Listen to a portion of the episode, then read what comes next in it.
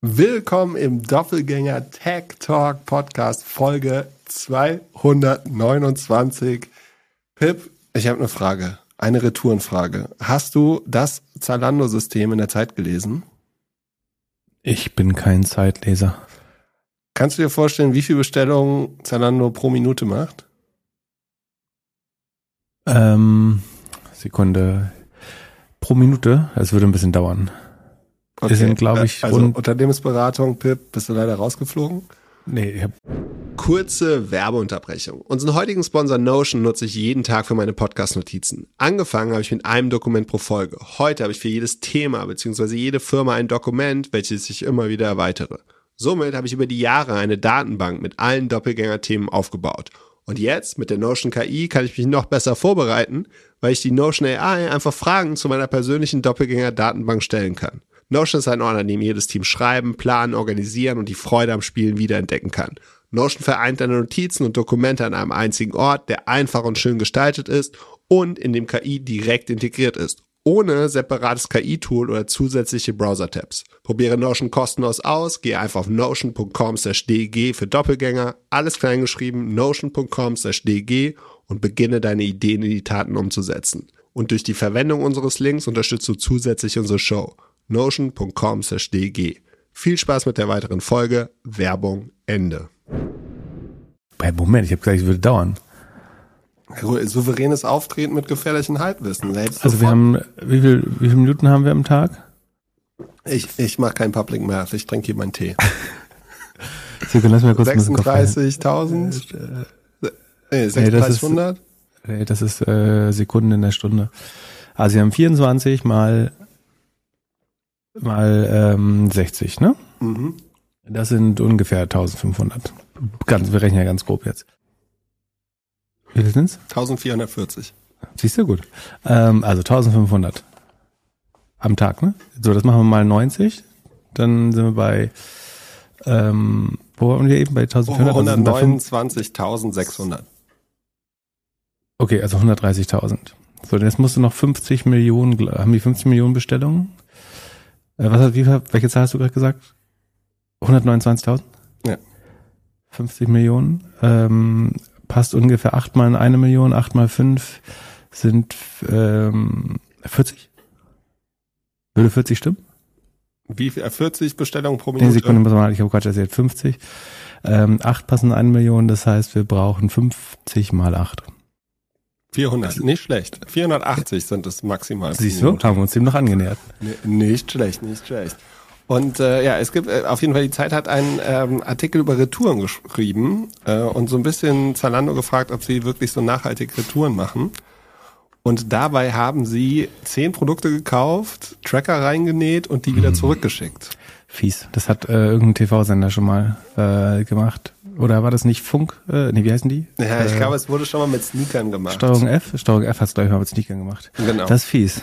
Hat man rausgefunden, dass Recycled bei Zalando auch heißt, an andere Großhändler verkaufen, die es dann verschrotten. Oder? sozusagen. Es wird auf jeden Fall, also wir tun den Link in die Show Notes, kann jeder selbst lesen, der irgendwie durch die Paywall kommt. Und da gab es eine krasse Zahl. Äh, Stell dir vor, wie viel Kilometer sind diese zehn Produkte innerhalb von Europa nach der Retour oder inklusive Retour durch Europa ge gefahren worden? Zehn Pro Produkt? Produkte. Nee, alle zehn zusammen. 20.000. Ja. 28.000. Ah, auch gut. Ich, hab's, ich schwöre, ich habe es nicht gesagt. äh, also ich, ich meine, ich, ich, ich lese die Zeit nicht im Abo, ich lese natürlich ab und an online. Äh, Grüße auch an die, wir haben auch Hörer bei der Zeit, habe ich mir sagen lassen. Schöne Grüße. Ja, äh, fand ich einen super Artikel. Ähm, hat mir mal wieder gezeigt, wie äh, groß der Unterschied doch ist zwischen man würde gerne nachhaltig wirtschaften und man wirtschaftet nachhaltig. Ich glaube, Retouren ist echt ein krasses Thema. Der Fehler liegt natürlich nicht nur, nicht ausschließlich beim Versender oder Händler, äh, sondern unter anderem auch bei den Konsumenten. Äh, ich glaube, die Retouren, die man in einigermaßen guten Zustand zurückgibt, da sollte, obwohl, hat, hat die Zeit die so ein bisschen beansprucht, die Sachen, oder waren die alle einwandfrei zurückgegeben worden? Die waren, glaube ich, all- alle, also die haben halt zwar alle den Tracker gehabt, aber den konnte man wohl nicht sehen. Da gab es auch eine Zahl dazu. Jede fünfte Textilie, die zurückgeschickt wird, also unter Textilien, nee, also nicht Moment, Moment, aber Also wenn du einen Tracker verbaust, dann hast du die Textilien ja beschädigt. Die Frage ist jetzt, ob man das so unauffällig kann, dass es als unbeschädigt gelten kann. Ja, und vor allem, ob du die so schnell beim, beim Auspacken, Einpacken, Quality Check checken kannst, dass da so ein kleiner Tracker drin ist. Also. ja, aber da gibt es auch äh, angeblich jede fünfte Textilie, die retourniert wird, also nicht nur bei Zalando, sondern generell, äh, ist beschädigt oder getragen. Und angeblich sind 44 Prozent aller Retouren kannst du nicht mehr für den gleichen Preis verkaufen.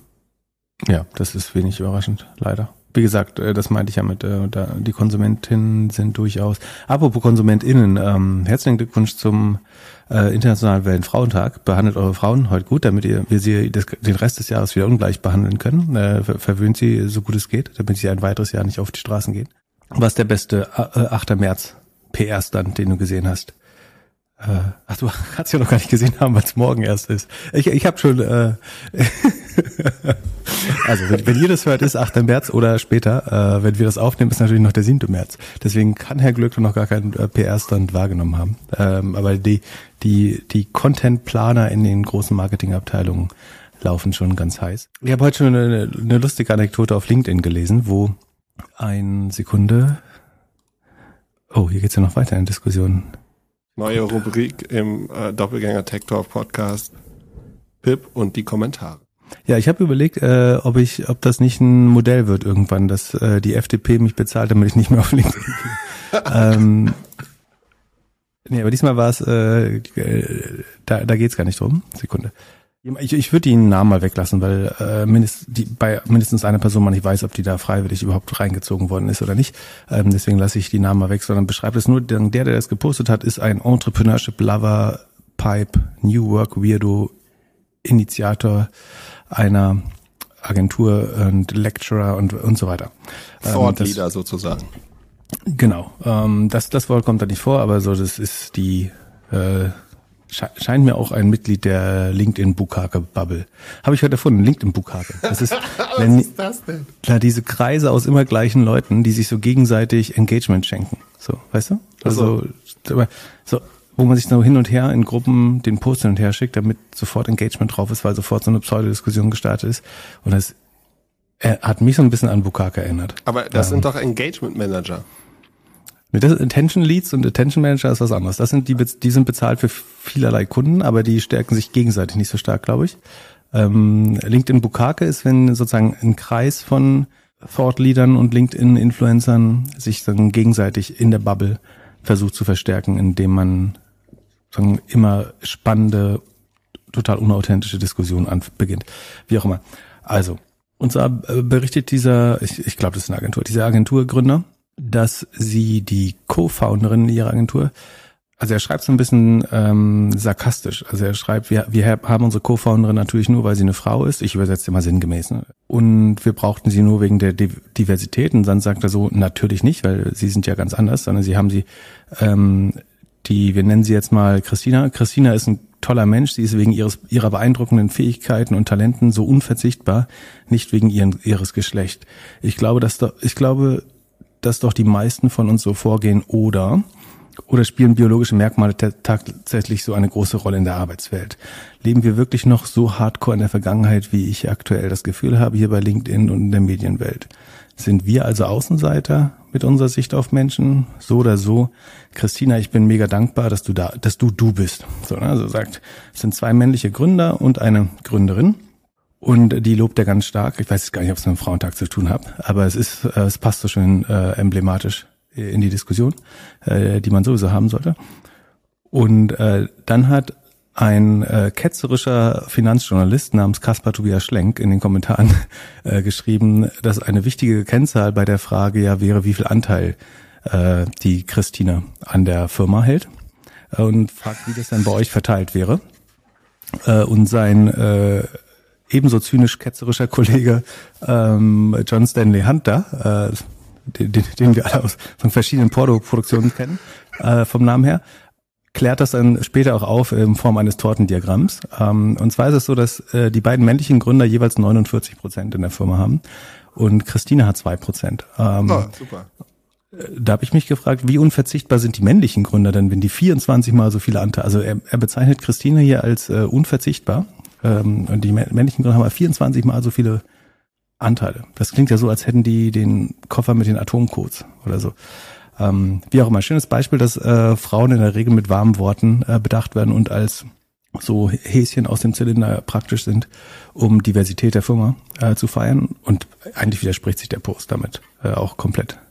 Also, äh, also wie gesagt, wir haben die Person mit Absicht nicht genannt, weil es geht auch gar nicht darum, die Person zu äh, bashen, aber ich glaube, es ist ein gutes Beispiel dafür, wie so, vorsichtig gesagt unehrlich diese Debatte teilweise auch geführt wird äh, und dann eben Frauen so irgendwie zu besseren Maskottchen äh, abgestempelt werden, was was ich schade finde. Äh, also zumal, man, also es gibt natürlich Möglichkeiten, wo das total fair wäre. Zum Beispiel, dass sie wesentlich später eingestiegen ist, was hier nicht der Grund zu, äh, zu sein. Also sie ist seit drei Jahren da, die Firma gibt es seit weniger als zwei Jahren oder veröffentlicht, glaube ich, seit weniger als zwei Jahren.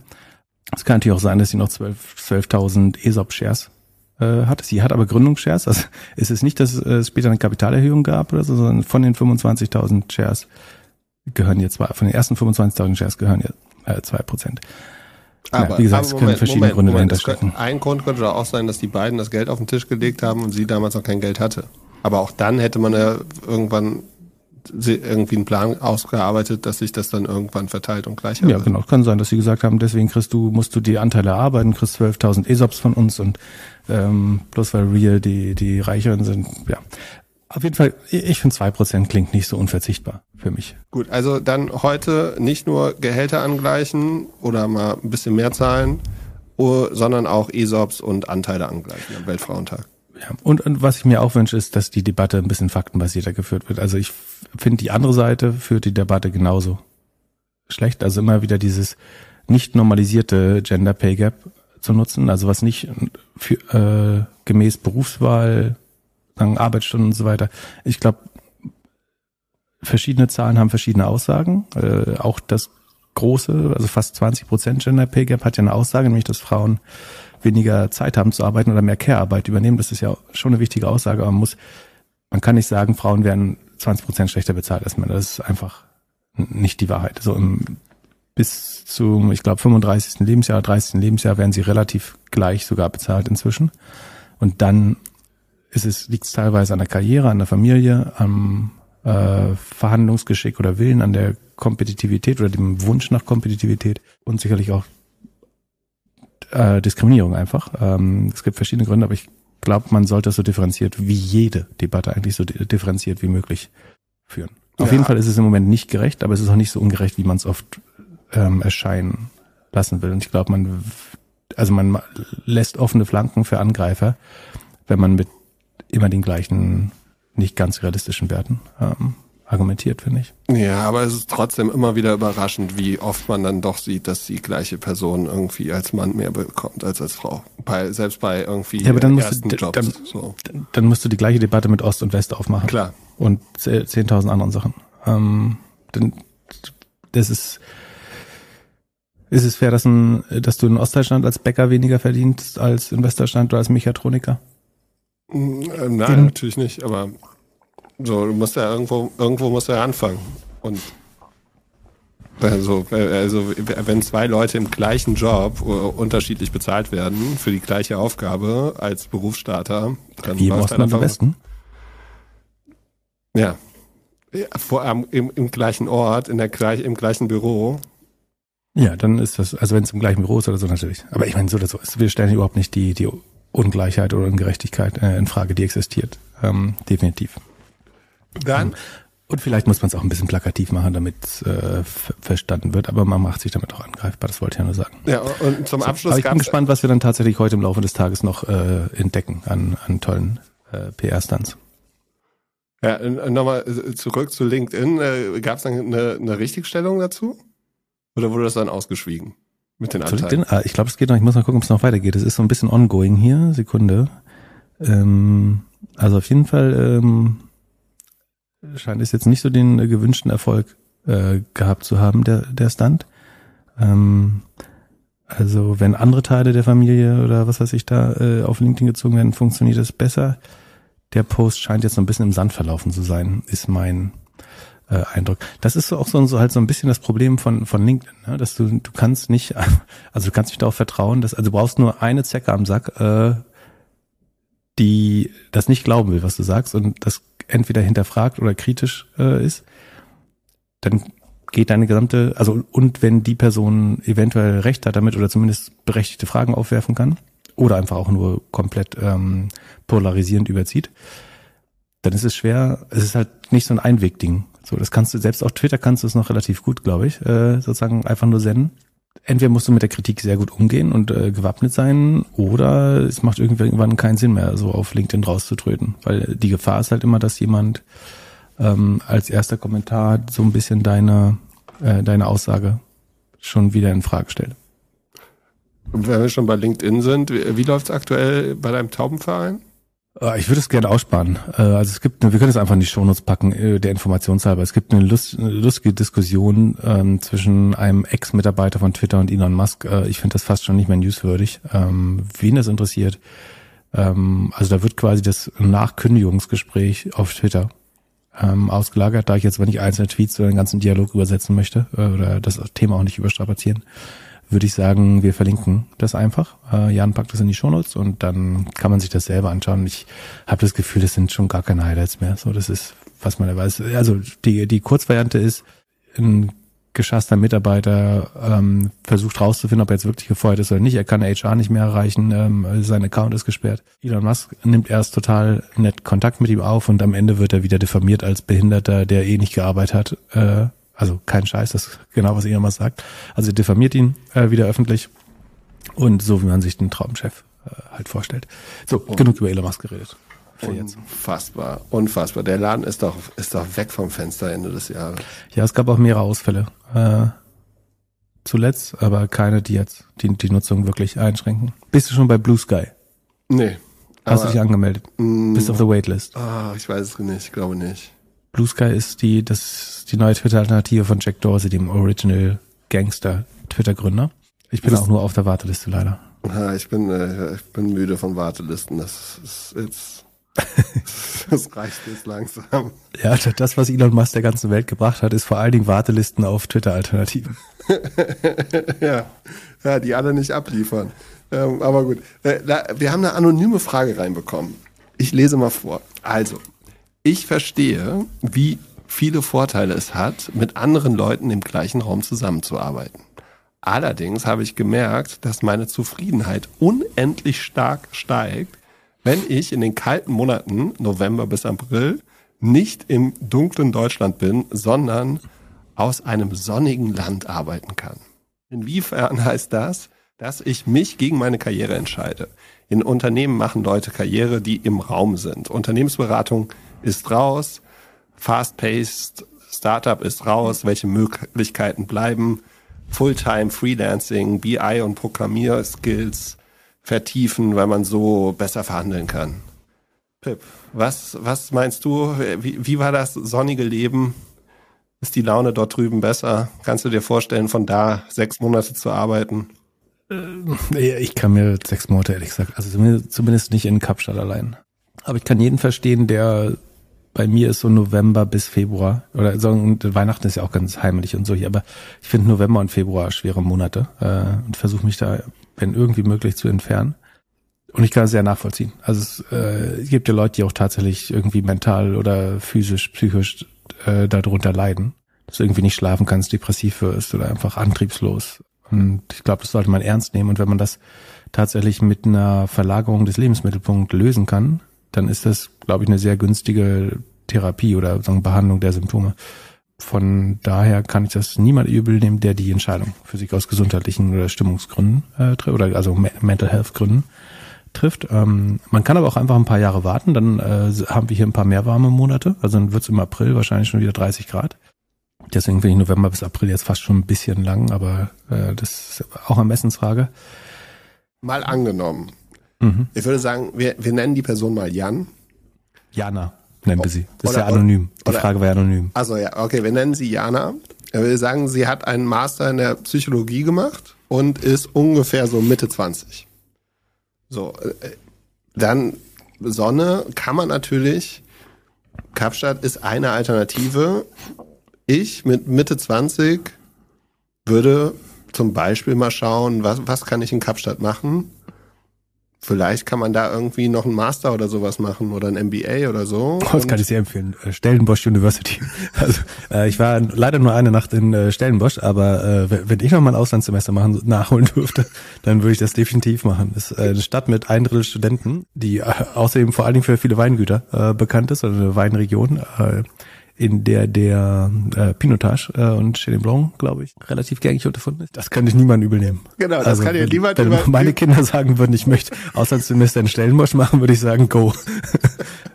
genau, das kann dir keiner übel nehmen. So, äh, du kannst es äh, zwei Jahre später immer noch im Lebenslauf gut darstellen. Eltern sind zufrieden, alles äh, alles Pinot Grigio oder wie man sagt. Nee, also Bekannter von mir hat tatsächlich ein PhD in Cape Town gemacht und danach einen super Job. Äh, der surft jetzt natürlich nicht mehr so viel wie damals und wohnt auch nicht mehr an der sonnigen Seite, aber der hatte dann eine gute Zeit. Und wenn wenn es jetzt um mich persönlich gehen würde mit 25 und angenommen, ich hätte den bestbezahltesten Postproduktionsjob in der Podcast-Welt, dann würde ich nach Sydney gehen. Da hast du eine Schule, die ist auch so unter den Top 100 Rankings und ich persönlich würde mich in Sydney wohler fühlen als in Kapstadt oder Südafrika. War, warum das? Na, einfach, ich finde es da angenehmer zu leben. Gleicher. das stimmt, das haben wir letztes Mal nicht gesagt. Ähm, Kapstadt, äh, Entschuldigung, Südafrika ist mit einem Gini-Koeffizienten von 0,67 tatsächlich das ungleichste Land der Welt. Es gibt kein Land, wo die Kluft zwischen Arm und Reich so groß ist. Ähm, wie in Kapstadt. Ja, dann äh, könnte Jana auch um äh, um sechs, sechs Uhr morgens anfangen zu schneiden. Ja, also, ich ob, mein, ob sie das besser fände. Äh. Also für, für uns, wir könnten auf jeden Fall bis in die bis in die späte Nacht Earnings machen. Würde es nur noch Live-Earnings geben äh, und äh, und es könnte geschnitten werden. Und dann kann man ja immer noch überlegen, ob Jana vielleicht noch irgendwie ein, zwei Postproduktionen dazu macht. Also Gibt bestimmt noch andere Podcasts, die gerne abends aufnehmen und am nächsten Morgen veröffentlichen. Und vielleicht auch irgendwas anderes noch bei Doppelgänger. Also zum Beispiel könnte er jetzt einfach für diese Folge mal den Disclaimer jetzt einsprechen. ja. Oder mal ein ähm, TikTok-Video oder so machen. TikTok-Videos machen, genau. Sehr gut. Ähm, aber versuchen wir das jetzt mal hypothesenbasiert anzugehen. Also ist die Hypothese wahr, dass es das Karriereende bedeutet, nach Kapstadt zu gehen? Da würde ich sagen, ob das jetzt richtig ist oder nicht, das ist eine andere Frage. Aber die, was bei mir dabei ankommt oder vermittelt wird, ist schon Karriere ähm, beim Team sein, schnell lernen, hat nicht Prio 1. Das cool. ist, was bei mir subjektiv da ankommt. Wenn jemand sagen, fragen würde, ich möchte gerne aus Kapstadt arbeiten, ist das für mich hauptsächlich eine Lifestyle-Choice mit den Einschränkungen, die ich vorhin gemacht habe über geistige Gesundheit, ähm, aber oder mentale Gesundheit. Aber das ist schon eine Lifestyle-Choice und das signalisiert jetzt erstmal nicht, dass deine Karriere Number One ist. Das ist, glaube ich. Äh, ja, ja, aber auch nicht. Mit wie vielen Jahren hast du bei okay, stell dir vor, Stell dir vor, du arbeitest. Ich? Mit 25, glaube ich. Mit 25? Oder 24, eins von beiden weiß nicht. Ich finde, bis 30 kann man schon mal noch das ein oder andere Jahr verrückt irgendwo verbringen, ohne dass man jetzt sagt, jetzt die Karriere zu Ende. Die Karriere machst du zwischen 30 und 50. Siehst ja, das sind, uns, auch, das sind auch die Jahre, in denen du wirklich brennen kannst eigentlich. Also wo du fast unbeschränkt, also wenn du an was arbeitest, was dir wirklich Spaß macht, hast du einfach viel Energie. Ähm, also jeder hat unterschiedlich viel Energie. Also bei mir war es so, dass es sich wie Urlaub angeführt. Also ich hätte nirgendwo anders lieber sein wollen, ehrlich gesagt. Äh, ob das jetzt schlau war im Nachhinein, ist nur eine andere Frage. Das äh, lässt sich immer schwer beurteilen, weil man weiß ja nicht, was sonst passiert wäre. Aber mit 30 die Karriere anzufangen ist auch kommt. Ich will nicht sagen, dass es nicht geht. Ne? Und es ist auch total okay zu sagen, Karriere ist nicht meine Nummer eins, sondern ich möchte eigentlich jetzt da fünf Jahre verbringen und dann möchte ich eine Familie gründen. Und ich bin eine der gifted Personen, die auch so ein gutes fünf Mitte bis hohes fünfstelliges Gehalt verdienen kann als äh, Freelancer oder in verschiedenen anderen Tätigkeiten. Wenn jemand die Choice machen will, kein Problem. Und du kannst danach auch selber was gründen, was ich. Was ich mir nicht vorstellen kann, ist, dass ein deutsches Unternehmen, was eine teilweise Teil Remote Policy hat oder sagt, im All Hands vorstellt, hier, das ist Camps Bay Kevin, äh, das ist jetzt unser neuer CMO. Der hat sich hochgearbeitet über drei Jahre. Das sehe ich noch überhaupt nicht, ehrlich gesagt. Denn dazu musst du, glaube ich, in der Zentrale sein, musst Kontakt zum, zu, zum Führungslevel haben. Kannst du als Grafikdesigner, Designerin, als äh, Buchhalter oder als Buchhalterin, als viel, viele Jobs kannst du, glaube ich, super remote machen. Aber, und es hängt natürlich auch voll von der Firma ab. Ja, es gibt natürlich Firmen, irgendwie GitLab vielleicht total prädestiniert, genau sowas zu machen. Und es gibt andere Firmen, da geht's halt gar nicht. Vielleicht muss man auch nicht richtig, die muss man nur die richtige Firma finden. Abgesehen davon musst du dir natürlich dann auf jeden Fall vor Ort und das wird, glaube ich, einfacher, eine Community aufbauen, um weiter Austausch zu haben, äh, um weiter zu lernen. Ich glaube, nur remote das gleiche Lerntempo beizubehalten, also viele mir schwer. Es gibt Leute, die es vielleicht besser können, aber ich, ich finde es insgesamt herausfordernd. Ähm, das heißt, entweder muss man sich selber Lernziele setzen, eine Programmiersprache lernen oder irgendwie ein Tandem-Sprachlerner vor Ort oder Tandem-Programmieren lernen vor Ort ich glaube, irgendwie muss man sich so eigene Challenges setzen, gerade als Freelancer. Oder man braucht sehr anspruchsvolle Chefs. ähm, das hielte ich für wichtig. Und äh, was ich auch überlegen könnte, was das Gute ist, sagen, es bildet sich ja mehr und mehr, wenn du jetzt zum Beispiel bei so die typischen klischeehaften Städte nachdenkst, also sagen wir mal Cape Town oder äh, Lissabon, Porto, da bildet sich ja durchaus eine Expat-Community. Und ich glaube, es ist nicht unmöglich, dass irgendwie eins von zehn Unicorns auch dort entsteht, quasi. Also was hindert dich in Kapstadt vor Ort in irgendein WeWork eine Firma zu gründen und zu sagen, ganz ehrlich, wir haben hier Marketing-Leute, wir haben hier Design-Leute, wir haben hier Programmierer, wir haben Produktleute. Ähm, das gute Wetter und weil, der Lifestyle. Genau. Warum, warum nicht dort gründen? Ach so, äh, ich wollte sagen, was dich hindert, ist das gute Wetter und der Lifestyle. Ja, das habe ich habe auch überlegt. Wenn ich dort arbeiten würde, würde ich wahrscheinlich eher nachts arbeiten. Ähm, also, oder abends oder so. Also ich würde, oder wenn es zu heiß, nee, dann ist auch scheiße arbeiten. Also was ich nicht machen würde, ist mich mit meinem Laptop in einen Café setzen, die Touristen nerven äh, und laute Zoom-Calls machen. äh, das ist die denkbar schlechteste äh, Weise. Aber mh, mm, ich überlege, also ich, würde also ich glaube, es wird schwer nochmal auf die auf die so beschleunigte Karrierelaufbahn zu kommen, wenn du nee. das für länger als ein Jahr machst. Also ein, ein Jahr kannst du das total unbeschadet machen glaube ich. Machst du ein, ein, zwei Jahre mit dem MBA, leb dich aus und, und, äh, und arbeite nebenbei, guck, was, was für Türen aufgehen und danach hast du, danach hast du entweder da einen Job oder, ähm, oder du hast mit dem Thema abgeschlossen. Uns kommt natürlich immer auf die Story an, ne? wenn du sagen kannst, ich habe anderthalb Jahre dort gelebt, habe währenddessen äh, remote genau das gemacht und genau das gelernt und das wäre eigentlich in Deutschland nicht anders gewesen, dann ist es vielleicht auch nicht so wild. Ja. Aber gleichzeitig im, wechselst du dann wieder zurück im Winter und so? Nee, du bist, bleibst dann da für ein Jahr oder zwei. Aber wie ist der Winter denn da? Also der Sommer? Ja, nicht, das so, ist ja nicht so schlimm wie hier. Nicht so richtig kalt? Hm. Aber ja, hin und her pendeln, das würde ich auf keinen Fall machen. Aber ich würde im Kopf Leute bewusst oder unterbewusst diskriminieren, die diese äh, Choice getroffen haben. Aber das kommt auf die Aufgabe an. Ne? Es gibt Aufgaben, wo mir es vollkommen egal wäre. Aber wenn jemand irgendwie in Melbourne, Kapstadt und Buenos Aires die letzten zehn Jahre verbracht hat, als Freelancer, würde ich sagen, ist jetzt nicht zwangsläufig der nächste Head of Marketing Kandidatin für mich. Es sei denn, dass Qualifikationen stark dafür sprechen. Das, wie gesagt, wenn man das alles gut verkaufen kann und gut nachweisen kann, dass man trotzdem ambitioniert ist, trotzdem viel gelernt hat. Seitdem, seitdem er hat die letzten zehn Jahre jede Doppelgänger-Folge geschnitten. Aber wie gesagt, äh, um das ganz klar zu sagen, es muss sich ja auch nicht jeder für diesen Weg entscheiden. Wenn man einen dieser Digitaljobs macht, die man remote machen kann, hat man vielleicht sowieso Skills, mit denen man ein Leben lang einigermaßen gut verdient wird. Wenn man vielleicht sogar ein bisschen Geld beiseite legt, sehr früh, kann man sogar vielleicht dann sich mit 40 verrenten in Kapstadt, ähm, was, was auch äh, gehen könnte.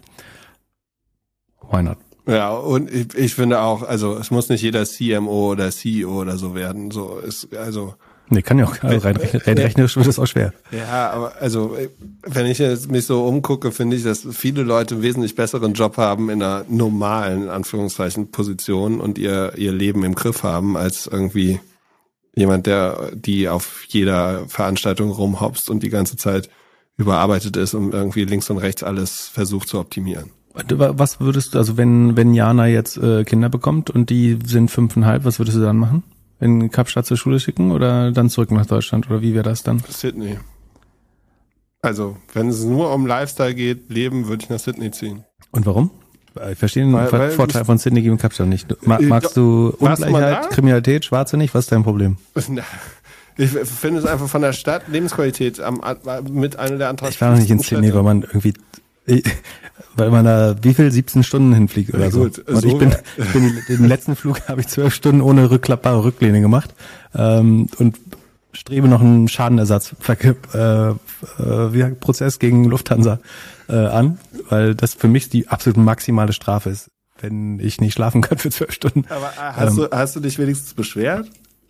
Ja, ich habe natürlich das äh, Hast, hast Versucht, versucht, das Kabinenpersonal höflich. Also erst dachte ich, der Penner hinter mir hat, kennst du, es gibt diese kleinen Dinger, die du da reinstecken kannst, damit der Vordermann das machen nicht kann so. Also erstmal ist schon viel Hass in mir aufgestiegen, weil ich dachte, der Typ hinter mir hat meinen Sitz blockiert. So. Das habe ich dann versucht auszuschließen, indem ich die, die freundliche Kabinenbegleiterin, die ja gar nicht so freundlich war, ähm, gefragt hat, mal zu gucken, was mit meinem Sitz nicht stimmen würde. Dann hat die, also nachdem ich das vier Stunden schon ertragen habe, muss man dazu sagen. Und das Schlimme war, ich habe schon eine Reisetablette genommen, das heißt, äh, jetzt einfach Fernsehen durchgucken, wäre wär keine Option mehr gewesen. Sondern, mein Körper sackte schon in sich zusammen, nur war kein Platz dafür. ähm, und äh, die, die hat dann ein bisschen, also das, was ich schon mit der sagen, Masse meines Körpers versucht habe zu forcieren, hat sie dann durch heftiges Rütteln an der Lehne nochmal, also erst hat sie mir den Knopf gezeigt, meinte ich vielen Dank, ich habe was gelernt. Ähm, dann hat sie an der Lehne versucht zu rütteln und gesagt, nee, geht nicht, dann kann ich ja auch nichts machen. Ähm, schöne acht Stunden Flug noch. Das hat sie nicht gesagt, aber also das ist mir acht Stunden Flug, aber alles davor. Ja, und dann ähm, Oh, schade, Ja, dass war es so dafür kein Video gibt. Ach und lu- lustig übrigens, ich habe äh, in, in der gleichen Reihe wie äh, eine Doppelgängerhörerfamilie äh, durch Zufall gesessen. Nur dass Die die, haben geschlafen? sitzen hatten. Ja, die haben geschlafen. Ja, auch nicht so gut hatte ich das Gefühl. Aber Also, fa- fa- falls du da zufällig ein Video ge gemacht hast, mir.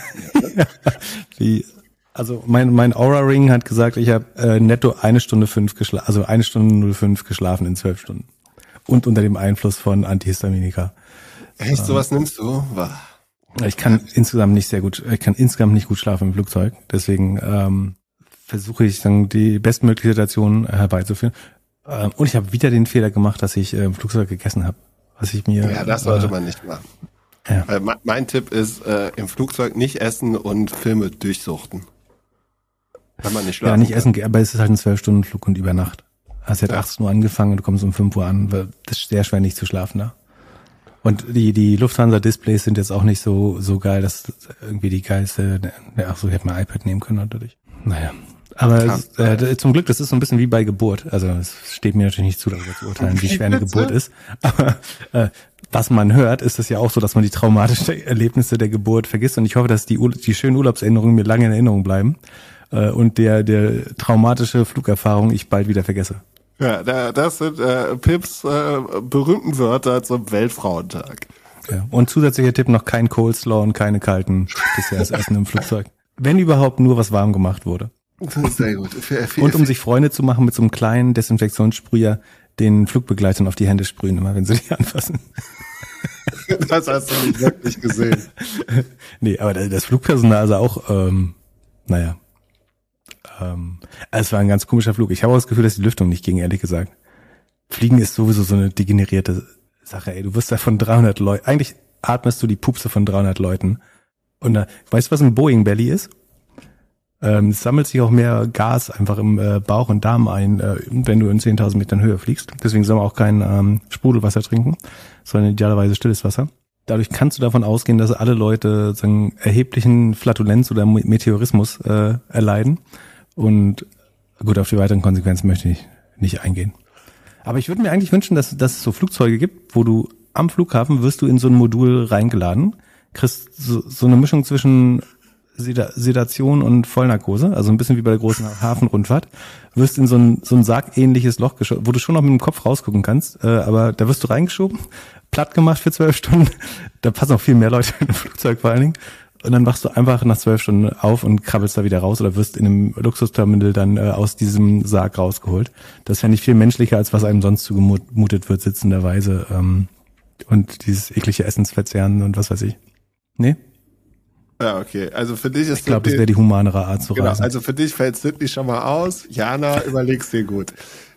Äh, Lass uns ein bisschen äh, Content machen. Äh, Ich habe mir Ch äh, chatspot.ai angeguckt. Hast du schon gesehen, was das ist?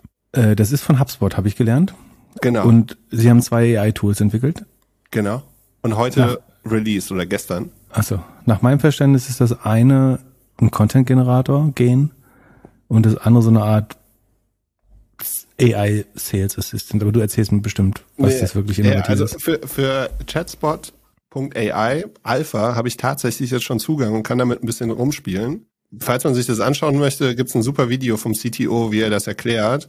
Was die gemacht haben, ist, die haben ähm, OpenAI, also ChatGPT, genommen, das mit HubSpot verbunden und mit Google Docs und somit kannst du darüber alles machen. Also du machst halt ähnlich, wie wir es jetzt gelernt haben, halt bei OpenAI, gibst du halt dort dann Sachen ein. Und kannst dann so verschiedene Sachen machen wie, sag mir zum Beispiel mal irgendwie, wie viel SaaS-Firmen gibt es in der und der Stadt oder in dem Land oder ähm, gib mir mal einen Report. Also alles so Sachen, die du vielleicht mal BI auch, gegeben hast. Auch mit ChatGPT so. machen kann. Genau, auch mit ChatGPT, aber halt in Verbindung mit deinen Daten, deinem CRM. Das bedeutet, du kannst auch automatisch eine E-Mail generieren lassen. Also oh, zum Beispiel kannst du an Kon Böses. Und LinkedIn Messages, Messages am besten noch. Ja, äh, ich finde, also ich finde es ganz cool. Und du kannst halt auch so andere Sachen fragen, also marketingmäßig. Du kannst natürlich auch Essays und so schreiben. Du kannst jetzt sagen, hey, schreib mir mal ein Essay über AI und Podcast-Werbung zum Beispiel. Ähm, also ähnlich die Sachen, die du, die, die wir vorher schon gemacht haben. Also ich glaube, wir brauchen eigentlich zwei Dinge. Also meine Befürchtung ist direkt, dass ich zehnmal so viel Cold Call Anfragen über LinkedIn und E-Mail bekomme äh, in, in, Zukunft. Obwohl lustigerweise noch niemand meine echte Adresse hat, sondern die immer noch an die falschen Adressen äh, kommen, die ich dank Catch-all leider trotzdem bekomme. Aber ich glaube, du brauchst eine von zwei Sachen. Also A, müssen E-Mails einen Cent kosten dann ist 99 Prozent des Spams eh erledigt. Aber das lässt sich, glaube ich, aus Netzneutralitätssachen oder so nicht durchsetzen. Aber ich glaube, ähm, es wäre aus ökologischer Sicht unheimlich gut, wenn E-Mails Geld kosten, ähm, weil allein das Speichern des ganzen Spams in irgendwelchen Spam-Ordnern oder Papierkörben ähm, verschwendet unheimlich viel Energie und rechnet äh, nicht also Storage und Strom. Also das wäre eine Möglichkeit.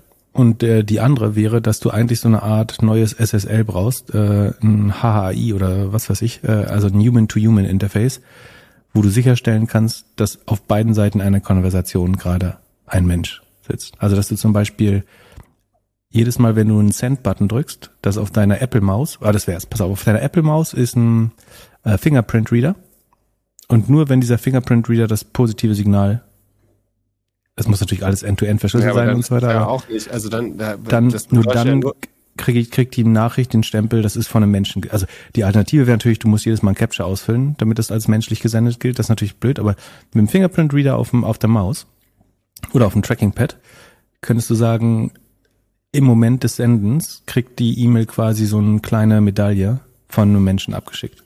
Weil ja. ich keinen Bock auf den ganzen Konversationsspam, der uns droht wenn jetzt alle Leute diese AI Outreach Tool benutzen und ihre irgendwelche GründerInnen ihre ähm, ihre Fundraising Requests an 40.000 Angels in der Welt ra rausschicken äh, mit solchen Tools.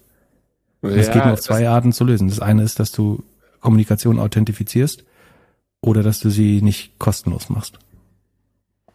Und vielleicht gibt es andere Lösungen, die mir jetzt noch nicht eingefallen sind, aber ich glaube, wir brauchen eine Lösung dafür. Ja, meinst du, Spam wird so krass ich hatte es eher aus der SEO-Sicht gesehen, dass ich halt das Gefühl habe, okay, wie, wie schafft, darüber haben wir auch schon mal gesprochen, aber wie schafft es Google jetzt herauszufinden, ob es von der AI geschrieben ist oder nicht? Also ich habe auch den Test gemacht, das andere Produkt ist so ein bisschen ähnlich wie das, was Notion macht mit AI, ne? Also die haben das auch mhm. zusammengebunden und das funktioniert auch ganz cool. Da kannst du einfach sagen, so schreib mir einen Draft von einem Blogpost und dann schickt dir das. Und was ich halt gemacht habe, ich habe zweimal den gleichen Demand gegeben, einmal bei HubSpot und einmal bei Notion wo ja im Hintergrund beides mal dann äh, OpenAI ist. Und sie haben zwei unterschiedliche Texte gegeben, die natürlich ihre Ähnlichkeit haben, aber es war schon unterschiedlich. So und aber wie, wie ist es jetzt SEO-mäßig, wenn da jetzt irgendwie äh, drei Modeanbieter nutzen das jetzt alle drei oder drei Modeshops nutzen das jetzt alles drei, um halt Mode-SEO on-page besser zu machen. So, was macht Google dann? Checken die dann, also werden die irgendwann lernen, so, hey, zwei von drei schreiben das mit Maschinen? Also es gibt zwei Probleme, die man unterscheiden muss. Das eine Problem ist, dann kannst du dein Ranking dadurch verbessern und sollte Google dagegen vorgehen. Das halte ich für das viel kleinere Problem. Ähm, weil am Ende ist ja viel wichtiger, ob es für die Nutzer nützlich ist oder nicht. Ähm, das heißt, ob der jetzt ein Quatschtext da unten dran geklebt wurde von der AI, kann Google eigentlich herzlich egal sein wenn da Suchbegriffe drin sind, für die die Seite jetzt anfängt zu ranken, wo die Nutzer aber das Ergebnis, also die entsprechenden Angebote nicht finden auf der Seite, dann wirst du das aus anderen Metriken, aus irgendwie der Verweildauer, der Bounce Rate, ähm, der Abortion Rate für die für die Webseite und, und so weiter oder der der der Abortion Rate des Search Journeys und so weiter ganz gut ablesen können. Das heißt, da hast du genug Behavioral Signals eigentlich, dass du, ich glaube sowieso, dass Search in die Richtung gehen wird. Das heißt, dass für SEO das kein so starker Vorteil sein wird. Ich glaube schon, dass man, wenn man es smart einsetzt, ein paar Arbeitsabläufe damit ähm, effizienter gestalten kann und vielleicht auch die Content-Strategie noch verbreitern kann durch AI. Ich glaube auch nicht, dass Google das sanktionieren sollte, weil so, ob, am Ende muss Google messen, ob es für den Nutzer funktioniert oder nicht. Ähm, und immer wenn Google Dinge sanktioniert hat, dann waren es in der Regel eh hohle Drohungen. Das heißt, die Erkennungsrate ist eigentlich nicht gut genug. Also es gibt zu viel False Positives. Das heißt, die Gefahr, dass Google eine Seite unberechtigt abstraft, wäre relativ hoch, noch mit drei, vier, fünf Prozent im Moment. Das kann sich Google eigentlich nicht leisten. Das andere Problem ist, die Gefahr ist natürlich, dass Google und andere AIs von AI-generierten Texten ähm, lernt. Also dass quasi so ein selbstverstärkender ähm, Teufelskreis beginnt, wo AI immer mehr von AI-generierten Texten lernt und irgendwann nicht mehr unterscheiden kann, was sind eigentlich äh, wertvolle Texte, was sind menschliche Orakel, was sind echte Reporter, die sagen Fakten recherchieren oder ähm, äh, äh, in Reportagen äh, verbreiten. Weil das sind ja die eigentlichen Datenquellen, die du haben willst, äh, oder wissenschaftliche Aufsätze und so weiter. Ähm, und wenn du das nicht trennen kannst, dann hast du ein Problem, äh, weil die AI sagen, immer stärker gegen den Durchschnitt strebt und immer mehr von eigenen Sachen lernt. Da gibt's wahrscheinlich zwei Möglichkeiten. Entweder kannst du AI-basierte Texte äh, erkennen. Da ist dann auch nicht mehr so schlimm, wenn du mal ein zu viel als AI basiert, dann hast du halt einen Fakt auf einer Seite als AI-basiert eingestuft, aber du findest ihn nochmal auf einer anderen Seite als äh, authentisch und dann ist eigentlich egal. Also ich glaube, da wäre eine False Negative von drei, vier Prozent gar nicht so schlimm, um zu sagen, was ist das originäre Web und was ist AI-generiertes Web und du willst nur vom Originären äh, lernen. Ähm, andere Möglichkeit wäre, dass es, wenn du es nicht detektiert kannst, irgendwann könnte es soweit sein, dass äh, AI AI-basierte Texte nicht mehr detektieren kann, äh, ausreichend gut. Einfach weil die, die Prompts vielleicht auch smarter geschrieben sind oder ähm, sagen, eh, am Ende kannst du ja so ein ähm, wie heißt die Lernform, wenn du gegen eine andere AI arbeitest? Ähm, ich glaube, adverse ähm, Neural Networks oder so. Also wenn quasi, du kannst ja eine AI darauf zu trainieren, eine gute Antwort zu geben und dabei nicht als AI erkannt zu werden. Also du kannst re-engineeren, wenn du weißt, wie die, Erken die Erkennung funktioniert oder was erkannt wurde, lässt du eine AI einen guten Output geben und lässt gleichzeitig den Output optimieren auf, optimiere den Output außerdem darauf, dass er nicht aussieht wie von einer AI generiert und könntest so ein Wettrennen zwischen AIs starten. Da würde am Ende dann wieder Rechenpower, Chips und sowas entscheiden, wer gewinnt. Ja, das ist ganz ähm, geil. Der, für den, ja? In der Notion, in der Notion AI Demo zeigen sie das mit äh, schreibe den Text, aber selbstbewusster. Also hast du halt einen Task von deinem, von deinem Chef, deiner Chefin und du sagst so, ja, den, den, den Part finde ich noch nicht so gut. Und dann ist so, ich glaube, wir könnten das schaffen, wird dann zu, ich bin mir, also bis Ende des Jahres schaffen wir.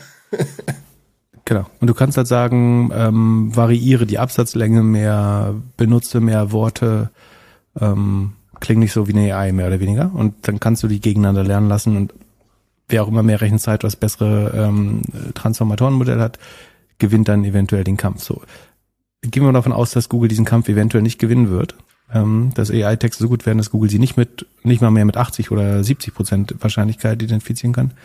Dann musst du eigentlich wieder auf ein Trust-basiertes System umsteigen, sowas wie PageRank, dass du sagst, wir labeln gewisse Seiten als also als als Seed Seed Pool von Seiten, die wir vertrauen. Und je näher andere Seiten an diesen Seed Pools dran sind, desto mehr vertrauen wir ihnen. Ähm, also früher waren das die Ivy League Universitäten, also Stanford ähm, oder Harvard oder sowas ähm, oder Regierungsorganisationen, die NASA, äh, SETI-Programm, irgendwie sowas. Das könnte man sagen, dass man deren oder große Tageszeitungen auch, dass man deren ähm, Informationen mehr vertraut. Womit dann aber, das würde aber wahrscheinlich relativ schnell wieder aufgelöst werden, weil diese Systeme kannst du relativ gut umgehen, indem du, wir kennen das alles, irgendwie so Parasite Hosting oder ähm, Co-Content Creation, also dass jemand sich eine Subdomain auf einer Zeitung äh, bucht, auch schwer, äh, damit umzugehen. Genau. Also, wie wir jetzt darauf?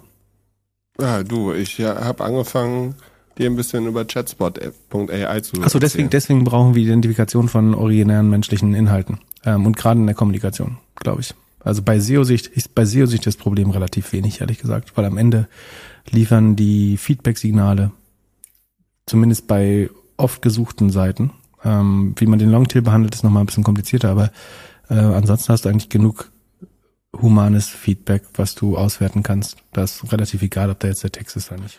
Aber ich, die, als Beispiel nehme ich immer, wir hatten mal, ich will nicht sagen welche, aber eine große Webseite, auf der nicht ein zusammenhängender Satz war. Und die hat für viele E-Commerce-Terms sehr gut gerankt. Ähm, also verstand nicht, außer im Impressum nicht ein zusammenhängender Satz auf die ganzen Seite. Ähm, und trotzdem hat sie sehr gut gerankt, weil für ein E-Commerce, für gewisse E-Commerce-Anwendungen ist einfach vollkommen egal. Also ganz ehrlich, wenn du ein rotes Kleid kaufst, der scheiß Beschreibungstext, der hilft mir überhaupt nicht bei der Auswahl. Ich will wissen, was für ein Stoff das ist. Also nicht, dass ich oft rote Kleider kaufe. Also sagen wir ein, ein whatever. Wir, ich bin jetzt mal so empathisch und versuche mich reinzusetzen äh, in eine Frau, die ein rotes Kleid kauft. Oder ein Mann. Auch Männer können rote Kleider kaufen. Äh, kein, kein Problem damit. Was? Jan, du kannst das Video, wo Pip hier gerade in seinem roten ja. Kleid sitzt, schon gerne veröffentlichen. ja.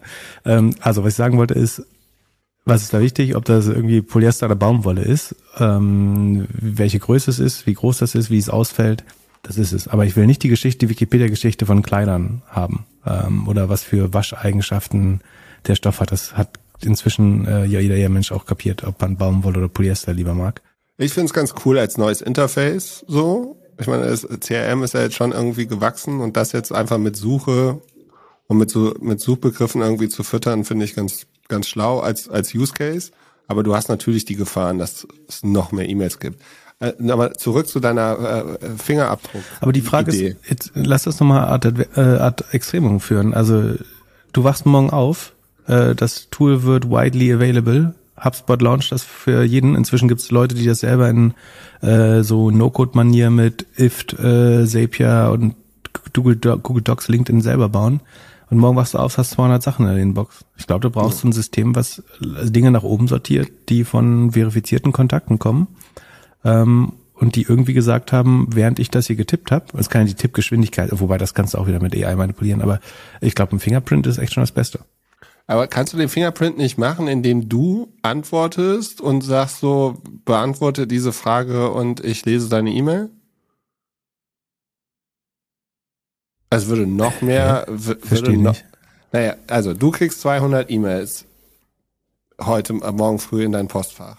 Ja, und, und ich will sehen, diesen, wer, von diesen wer 200 die, und du willst sehen, wer, welche von diesen 200 E-Mails sollst du wirklich lesen. Welche wurden nicht über eine API abgeschickt, sondern durch einen Mensch, der das selber getippt hat, in, also in einer menschlichen Tippgeschwindigkeit, also Tippmuster kannst du eigentlich als genau. Fingerprint genau. nutzen, ob es Mensch ist oder nicht. Das kann man, wie gesagt, aber simulieren, wenn man äh, sich schlau anstellt. Aber das ultimative Signal ist irgendwas biometrisches, also dass deine Webcam deine Iris scannt oder deine Maus deinen Fingerprint scannt. Und nur dann, wenn der Senden-Button in dem Moment, so wie du heute, wenn du die Zahlung bestätigst auf ein iPad, macht ja auch ein Face-Scan.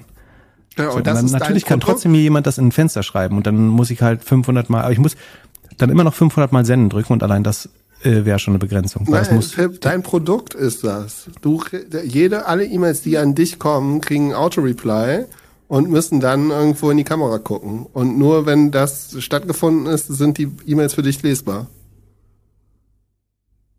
Ja, aber das, das verstehe ich, das ist auch eine Lösung, dass du sagst, du musst sie im Nachhinein nochmal verifizieren. Also, dass der Empfänger eine Verifikation anfordert. Aber das ist noch mehr E-Mail-Verkehr.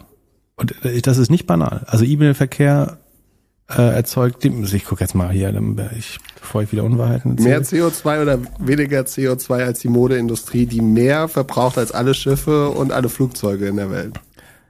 Also schätz mal, was der durchschnittliche CO2-Footprint einer E-Mail ist. Keine Ahnung. Wie viel Milligramm CO2 oder Nanogramm oder Mikrogramm oder was auch immer du glaubst? Ja, ich kann mir da noch nicht mal irgendwas vorstellen. Hast du irgendeinen Vergleichswert? 100 E-Mails gleich ein Toastbrot? Also ich mach mal äh, ein Blatt Papier. Blatt Papier CO2. Kann natürlich ChatGPT, aber kann Google schneller. Also ein Blatt Papier verursacht 5 Gramm CO2. Mhm. Mhm. Steht hier. Unbedruckt, natürlich erstmal.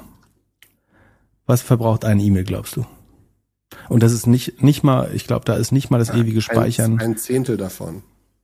Ja, genau. 0,3 Gramm. Aber 10 E-Mails sind ein Blatt Papier von CO2. Und da ist das Speichern, glaube ich, noch nicht dabei. Wenn es eine lange E-Mail ist, that takes 10 minutes to write and 3 seconds to read, sind es schon 17 Gramm CO2. Wenn es ein Attachment hat, einen An Anhang, sind es 50 Gramm, also zehnmal so viel wie die Produktion eines Blatt Papiers. Eigentlich, wenn du überlegst, das, also ich gucke jetzt mal hier in meinen Papierkorb, sind 340.000 IO Sekunde. äh, 340, und das ist nur der Papier, also es gibt nur, ja, also, was habe ich gesagt? 5 Gramm ist ein E-Mail, ne? Ne, 0,5 Gramm. 0,3. 0,3 mal, ups, mal, was habe ich gesagt? 340.000. Und das ist nur Papierkorb, ne? Also ich gucke jetzt mal hier ganz schnell äh, andere Ordner. Äh, der nächstgrößte ist 40.000, Junk-E-Mail 32.000, die sind alle gespeichert. Dann Posteingang der einzelnen Jahre sind nochmal 20.000. Naja, machen wir 500.000. So, mal 500.000 sind nur 150 Kilogramm. Nur 150 Kilogramm. Aber immerhin. Es gibt bestimmt Leute, die schlimmer drauf sind bei ihren E-Mails. Oder auch nicht so schlimm. Naja, wie kann, also ja. Ich bin für die E-Mail-Steuer. Sowieso. Wir brauchen ja mehr Steuern. Nein, ich bin prinzipiell nicht für mehr Steuern. Ähm, aber wir müssen dieses E-Mail-Problem irgendwie lösen. Vor allen Dingen, weil ich keine E-Mails haben möchte. Äh, einfach mal delete all. Oder äh, neue Inbox. Ja, das kommt das nächste, dass äh, die, die Tools bald sehr gut daran werden, Te Telefonnummern zu raten. Oder E-Mail-Adressen noch besser auszufinden. Oder, ja. Naja. So, eigentlich wollten wir schon durch sein mit dem Podcast. Um das abzuschließen, ich tue die, die Vorstellung vom CTO in die Shownotes. Fand das echt ganz gut gemacht. Man merkt so richtig, wie der richtig Lust hatte, an diesem Produkt zu arbeiten. Und das kommt, glaube ich, ganz gut rüber. Mal schauen, was, was wir noch so haben. Aber man sieht jetzt so die Welle, ich meine, Snapchat hat es ja ähnlich gemacht. Du siehst jetzt, wie alle mit dem Tool arbeiten oder mit der API arbeiten und dann verschiedene Use Cases ausmachen.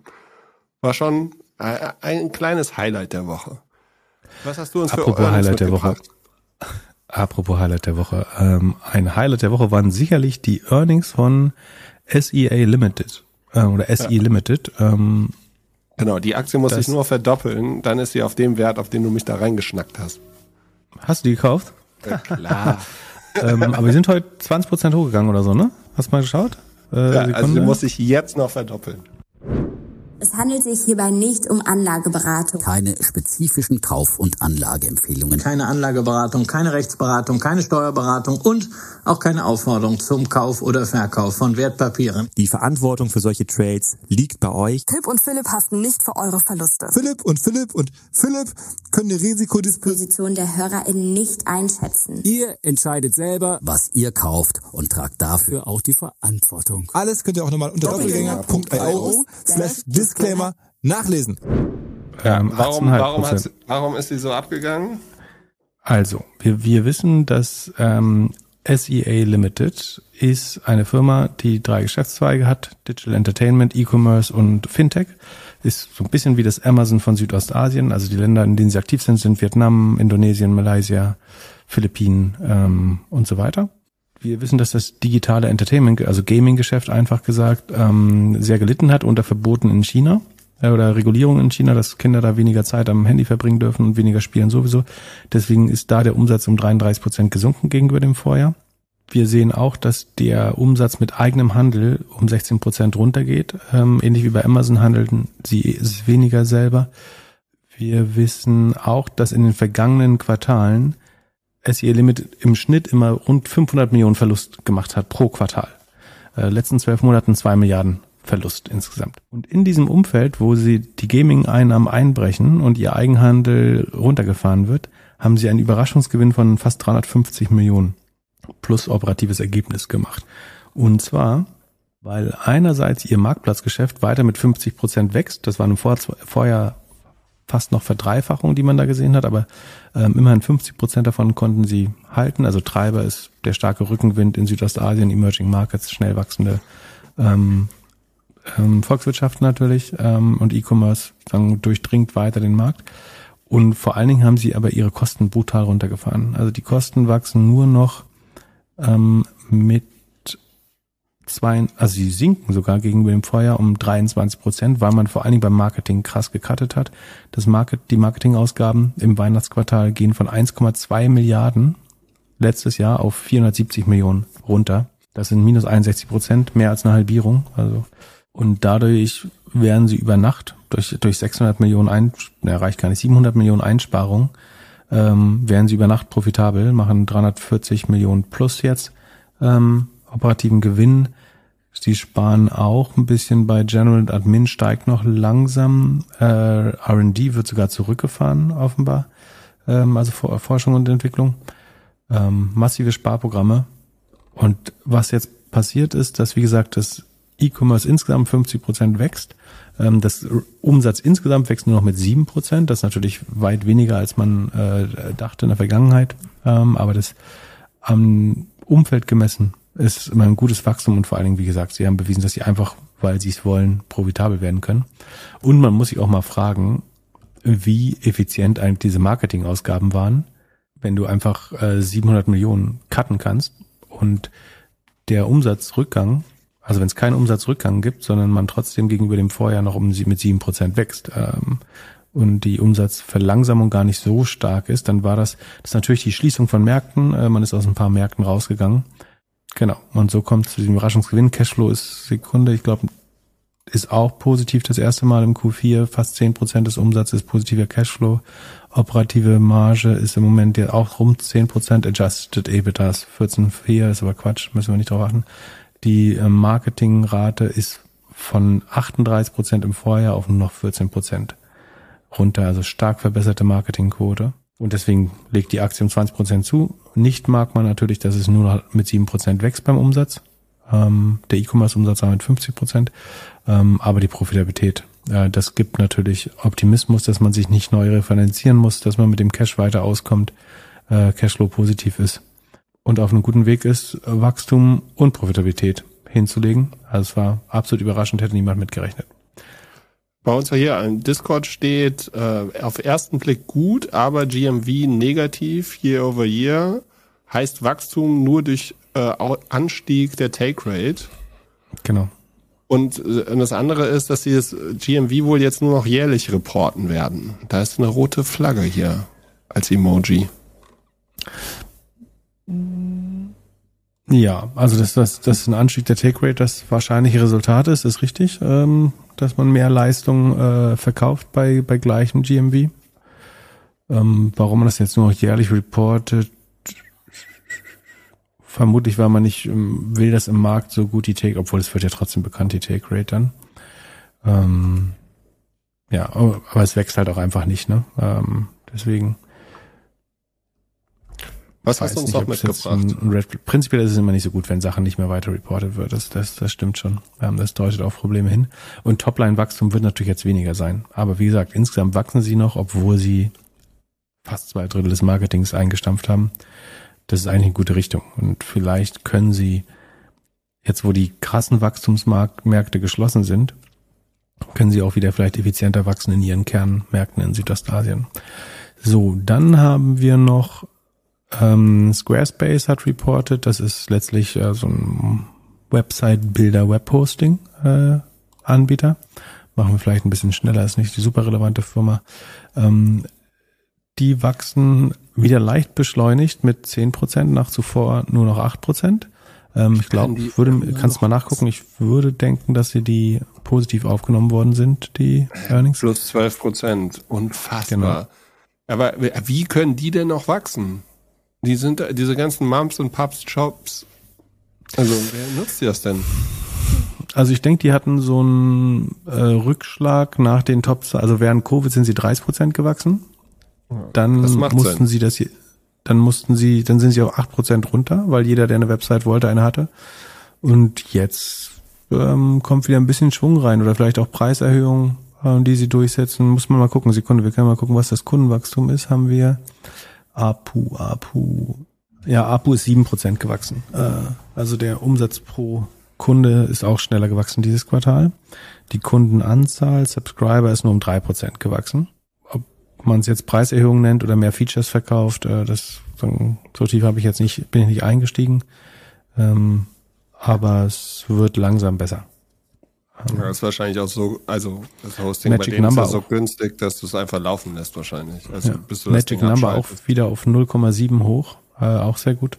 Ähm, das ist wieder im grünen Bereich, war es zwischenzeitlich nicht. Und, ähm, und sie sind, theoretisch wären sie profitabel. Sie haben eine einmalige Impairment Charge von 225 Millionen, deswegen sind sie jetzt fast 200 Millionen im Minus.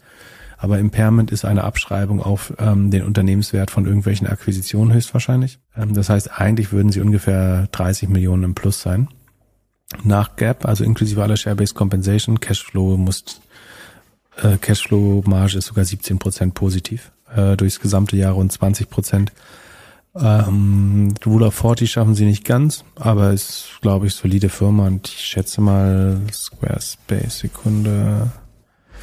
Ich würde mal was, vielleicht drei, vier, viermal Umsatz oder was wird man dafür zahlen? Ha, 3,84. Ähm, genau. Äh, Forward PE 43, also KGV 2023 ist 43. Günstig ist es nicht, aber Sekunde, ich muss mal gucken, die Kosten verbessern.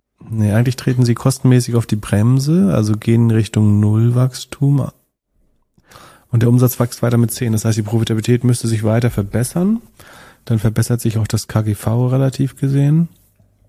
Hm, Cashflow ist sowieso positiv. Und von der Größe, also haben nur eine Milliarde, weniger als eine Milliarde Umsatz. Auch ein Übernahmekandidat für, für, ja, Wix Für hat selber Probleme und kleiner. Wix ist, glaube ich, kleiner, ähm, würde ich vermuten, Sekunde. Könnten die vier Player sich nicht einfach zusammenkaufen? Würde das Sinn machen? Würde es nicht Sinn? Ja, äh, das äh, Wix ist PE ein klein bisschen größer. Also, was gibt's denn alles? Wix, Squarespace, Jimdo ist wahrscheinlich viel zu klein. Wen gibt's noch? Ja, Das du willst beiden so ein bisschen Differenzierung wahrscheinlich. Ähm, wenn du die alle wirklich verschmelzen würdest. Also ja doch, du kannst, wir könntest die zusammenlegen und einfach mehr Markenstrategie weiterfahren. Ähm, und dann die zentralen Services, also dass dann doch alle auf dem gleichen Rechenzentrum sind. Ähm, und so weiter. Das ginge schon. Eigentlich müsste einer von denen doch jetzt auch so ein Chat-Ding bauen, dass du einfach sagst, ich will eine Webseite für meinen Blumenladen äh, und äh, hier bau.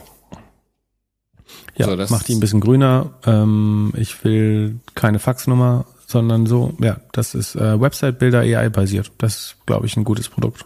Aber fast ein bisschen zu simpel, hat keine Modes. Also es wird am Ende jeder Hoster bauen, glaube ich, weil also es ist schwer, das, wo sind die Modes, die Burggräben, wie kannst du das verteidigen, das sehe ich nicht. Das kann halt jeder bauen. Das ist das Einzige, aber es wird ein Standardfeature, was du, glaube ich, bauen kannst, dass du sagst, bau mir eine Fleischerei, eine Gastronomie, eine Floristenseite, eine Yoga-Kursseite. Und Genau. dann kannst du sagen, hier, mach, mach mal einen Lotus dahin oder mach mal ähm, den, den Mut ein bisschen chilliger oder so. Das äh, ist Ja, wahrscheinlich hier ein Produkt, sind- was es geben wird, wenn es nicht schon gibt. Hier sind fünf URLs, die mir gefallen. Ich will so eine Seite für meinen Blumenladen. Apropos, wo wir darüber schon reden, es gibt ein lustiges Produkt, das habe ich auf Twitter gefunden, oder ich glaube, wurde mir zugeschickt sogar. Ähm, von äh, Danny Postma. Ich pack's mal in die äh, Show Notes. So, also, ähm, dieser Twitter-User sagt, nach Monaten von Arbeit ähm, ist das Produkt endlich da. Es heißt Deep Agency ähm, und es ist ein AI-Fotostudio und Modeling Agency. Und er erklärt, es ist einfach gesagt, du kannst dir zum Beispiel für Kleidungsbilder, Katalogbilder von der AI Modelbilder, du kannst einen Hintergrund festlegen, du kannst das Model, kannst sagen, du möchtest blond, leicht übergewichtig äh, oder schwarz, sportlich, was auch immer, will jetzt nicht irgendwelche Klischees aufrufen. Ähm, letztlich kannst du dir ein, ein Model wünschen und äh, die Klamotten weiß nicht, ob man die selber draufhängen, ob man die hochladen muss oder ob man, aber das wäre natürlich die Hauptanwendung eigentlich für Katalogshootings oder E-Commerce-Bilder. Und es ersetzt tatsächlich eigentlich das ein Fotostudio und die Modelagentur. Und das ist, glaube ich, der einfachste Weg. Also warum würde noch irgendjemand dafür zahlen, ein menschliches Model Kleidung tragen zu lassen, wenn die einzige Qualifikation eigentlich sozusagen Schönheit und Posen ist? Das kann definitiv eine AI lösen. Das heißt, dass das Standardkatalog oder E-Commerce-Model, was einfach an der, an dem oder der Kleidung gut aussieht, ähm, ich glaube, die werden einen schweren Job haben in Zukunft. Das heißt, wenn du nicht irgendwie einen Fame-Aspekt oder so an dir hast, der zusätzliche Reichweite bringt oder irgendeine Art von Originalität oder dass Leute der Marke dadurch mehr Credibility äh, zumessen, dann wird es schwer für dich als Model. Also sagen das absolut durchschnittliche Model, äh, das ein Katalogmodel, dessen ähm, Tagwerk ist dadurch extrem bedroht.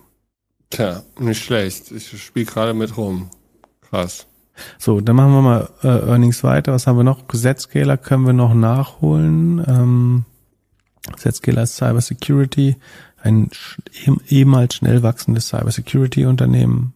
Letztes Jahr so rund 62 Prozent gewachsen, dieses Jahr immerhin noch zwei, über 54 jetzt auf 52 runter, also es wird ein bisschen äh, langsamer beim Wachstum. Die Kosten wachsen aber nur mit 30 Prozent, die haben sie eigentlich gut im Griff. Die operative Marge ist noch negativ, aber sollte sich dadurch verbessern, dass der Umsatz weiter wächst und die Kosten langsamer wachsen. Äh, Cashflow ist sowieso schon positiv, aber der Ausblick war, glaube ich, nicht so gut. Und äh, Sekunden, ich muss mal gucken, aber ich glaube, die wurden eher schlecht aufgenommen, die News. Genau, sind 11 Prozent drunter, weil man ein besseres Ergebnis erwartet hat. Ähm, so ganz schlecht finde ich die Ergebnisse eigentlich nicht. Ähm, vielleicht hätte man bei den Kosten noch aggressiver sein können, aber minus 17 Prozent Marge bei 50 Prozent, 52 Prozent Wachstum finde ich jetzt nicht so schlecht, aber sie rechnen eben langfristig mit noch weniger Wachstum und das äh, mochte man wahrscheinlich nicht. Magic Number ist auch, nur noch 0,55. Ähm, das ist nicht perfekt. Ansonsten verbessern sich aber viele Kennzahlen. Marketing-Ausgaben gehen relativ zum Umsatz runter. Die NRA ist mit 125 noch relativ hoch geblieben. Das ist sicherlich gut. Ähm, und die Branche hat immer einen Rückenwind. Da ist jetzt die Frage einfach, wo der, die Bodenschwelle des Tales ist, wo es dann irgendwo, also schafft man es über 50 zu bleiben oder geht es jetzt auch auf 30 und langsamer runter beim Wachstum? Ähm, da wartet man jetzt sicherlich ab. Dann haben wir noch Okta, das ist ebenfalls SaaS Identity Solutions machen Okta, also damit nicht jede Firma den Kunden-Login und die Nutzerverwaltung selber bauen muss, bietet Okta das an, hat natürlich sehr stark vom Internetboom der letzten Jahre profitiert äh, und zwischenzeitlich 60 Prozent gewachsen, jetzt auch auf 33 runter. Kosten wachsen aber nur mit 10 Prozent, machen sehr gute Kostenkontrolle, sind noch 30, 31 Prozent negativ, aber dann es verbessert sich. Wie gesagt, da darf der Umsatz jetzt nicht zu langsam wachsen, aber prinzipiell sind sie wieder in der Rule of 40 drin, insbesondere weil der operative Cashflow 15% positiv war ähm, im Q4 und Magic Number verbessert sich langsam auch wieder. Ja, eigentlich gutes Infrastrukturunternehmen auch, aber wächst jetzt eigentlich, also mit minus 31% Marge und nur noch 33% Wachstum dauert es natürlich ein bisschen, bis die in die grünen Zahlen reinkommen. Und sonst? Dann gab's News von Stripe. Stripe war das mega, also zusammen mit ByteDance vielleicht das mega Dekakorn ähm, oder inzwischen äh, Centicorn oder was heißt das, wenn die 100? Schon wieder vergessen.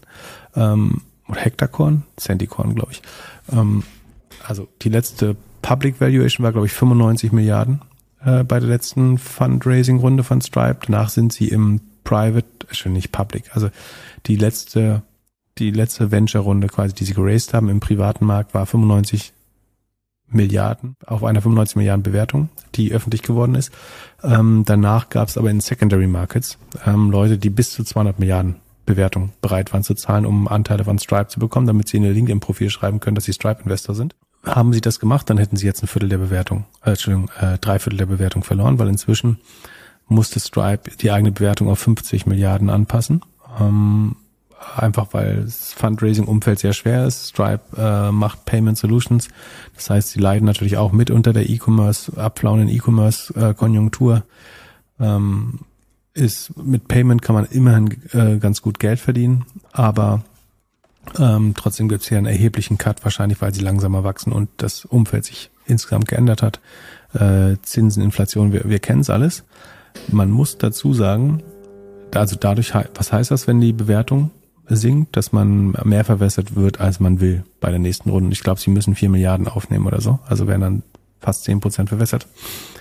Das ist insofern aber nicht so schlimm. Also blöd ist es, wenn du vorher wirklich auf 200 Milliarden oder auch 100 Milliarden investiert hast natürlich.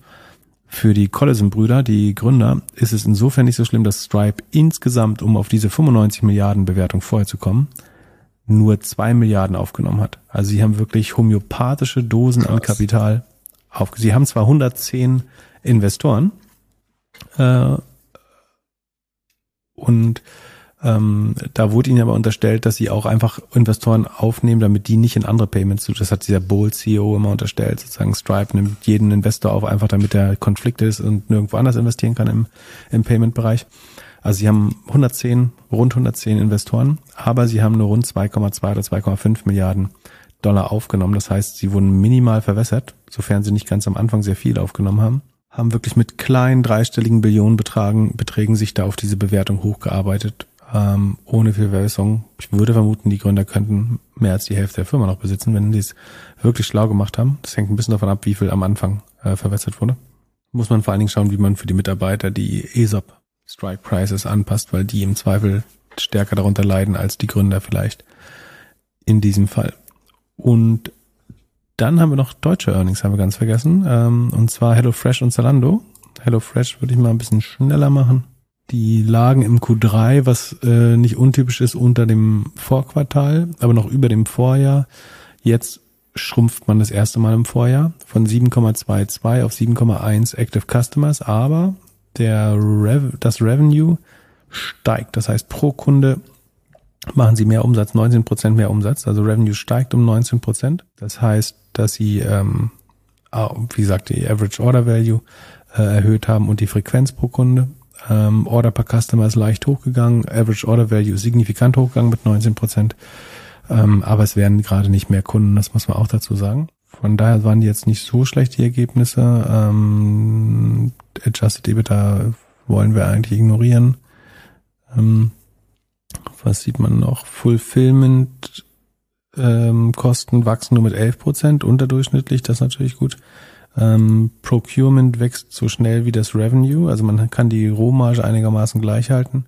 Ähm, Marketing wächst mit 37,5 Prozent schneller als das Revenue und so ähm, das, warum wird das Ergebnis trotzdem besser? Wo haben sie denn gespart? Ähm, ach so, bei Fulfillment sind sie effizienter geworden, wenn ich das richtig habe. Und so verbessert sich das EBITDA äh, und EBIT äh, ganz leicht gegenüber dem Vorjahr, aber man sieht auch hier ganz klar, dass es Grenzen des Wachstums gibt bei dem Modell inzwischen. Und dann machen wir noch Zalando. Moment, eine Frage habe ich dazu noch. Jo. Äh, hast du mir nicht auch irgendeine Kokosmilch-News heute Morgen geschickt? Ach so. Äh, ja, das war so ein bisschen unwirrig. Also Sekunde.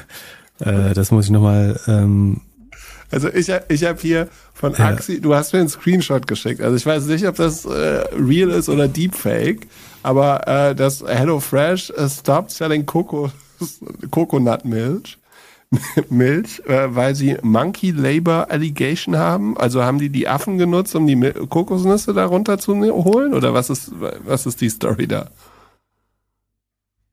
Ja, also es wurde bei der Herstellung einer Kokosnussmilch, die sie aus Thailand importiert haben, ähm, wohl herausgefunden, dass ähm, es so literally Monkey, dass es Monkey Business ist. Also Äffchen benutzt wurden offenbar, um die äh, trainiert worden sind, die ähm, Kokosnüsse äh, zu ernten. Nehme ich an. Ich weiß nicht, wie die sie ansonsten weiterverarbeiten sollten, aber für, ich, nee, ich hoffe, dass sie die nur geerntet haben, was übrigens ein sehr gefährlicher äh, Job ist. Von daher äh, vielleicht gar nicht so blöd. Da gab es jetzt große Aufschreie, ähm, weil es offensichtlich gesellschaftlich akzeptierter ist, irgendwie eine Kuh äh, zu, zu melken für Essen oder Tiere zu schlachten, aber sie sagen, zur Arbeit einzusetzen, ist dann unethisch. Alles drei ist natürlich fragwürdig. Ähm, ich glaube, es ist eine sehr philosophische und ethische Frage, die weiß nicht, sollten wir die bewerten, ob man Affen, also wenn du Menschen arbeiten, warum, warum darfst du Menschen arbeiten lassen, aber keine Primaten? Die Frage, also kannst du Affen zwingen dazu? Haben, haben die einen freien Willen? Ja, dann könnten sie gehen, hätten sie die Möglichkeit zu gehen. Ich glaube, ähm, wir kennen die Zusammenhänge nicht gut genug, um das zu bewerten. Ich äh, würde mich meiner Meinung in, enthalten. Aber ich meine, offenbar, dass es nicht cool war, also offenbar haben sie die aus dem Sortiment genommen. Von daher ähm, scheint es ja irgendein, in irgendeiner Weise problematisch ähm, zu sein. Warum sich aber niemand, äh, also das Huhn legt deine Eier auch nicht äh, aus Spaß oder so. Jeden Tag. Also vor, vor 2000 Jahren haben Huhn, Hühner noch nicht jeden Tag ein Ei für dich gelegt, sondern haben das hauptsächlich für Fortpflanzung benutzt. Nach meinem Verständnis ähm, des Fortpflanzungszyklus von Hühnern. So. Achso, Zalando wollten wir machen. Da sagen, wächst man auch nur noch minimal. Revenue geht 2,2 Prozent hoch. Das ist aber ähm, natürlich äh, gemessen am Markt gar nicht so schlecht. Was lustig ist, dass sowohl HelloFresh, also Zalando misst sich inzwischen an den Zahlen von vor drei Jahren, HelloFresh sogar an den vor vier Jahren. Also wenn das Wachstum verflacht, dann sagt man im Vergleich, also unsere durchschnittliche Wachstumsrate der letzten vier Jahre ist aber hervorragend gewesen. Das hilft natürlich nicht wirklich, wenn gegen Ende raus das Business jetzt relativ stagniert. Zalando hat beim Rohertrag ordentlich Federn gelassen. Im Vorjahr hat man noch 42,5 Prozent gehabt, jetzt 38 Prozent. Der Grund ist klar, man muss Inventory abverkaufen und damit hohe Rabatte machen, um die äh, Lagerhallen zu lernen endlich.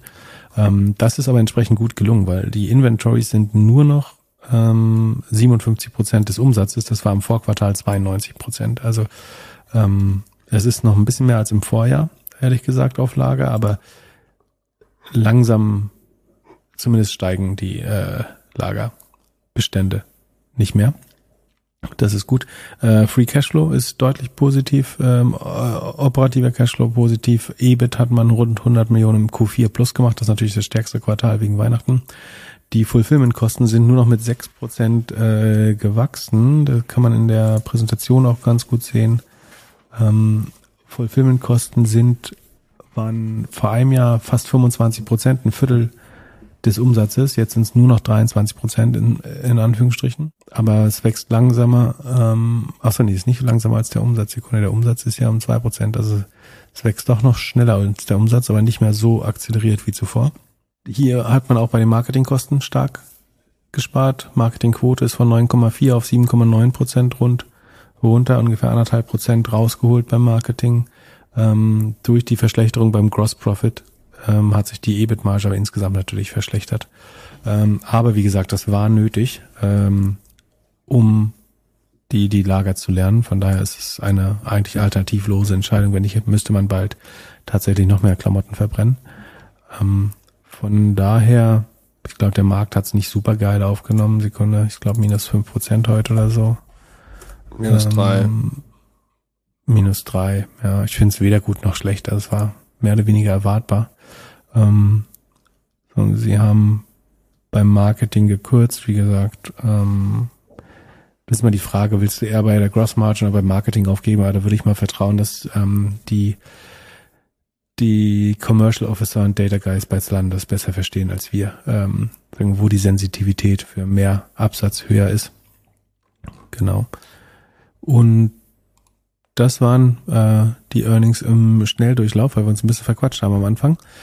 Und inzwischen wird noch ähm, klarer, was wir, ich glaube, in der vorletzten Folge oder so schon mal gesagt haben, dass eventuell Meta weitere Layoffs plant. Und das wird jetzt immer konkreter, ohne dass es echte ähm, Zahlen schon gibt. Aber Bloomberg berichtet jetzt, dass es kurz bevorstehen sollte, die nächste Entlassungswelle. Ähm, ich finde es aus HR-Sicht denkbar ungünstig, so Mitarbeiter wochenlang im Unklaren zu lassen, während sie eigentlich wissen, es kommt äh, die nächste Reinigungswelle. Es wird wahrscheinlich viele Managementpositionen betreffen, wenn ich es richtig verstanden habe, das, das Sentiment.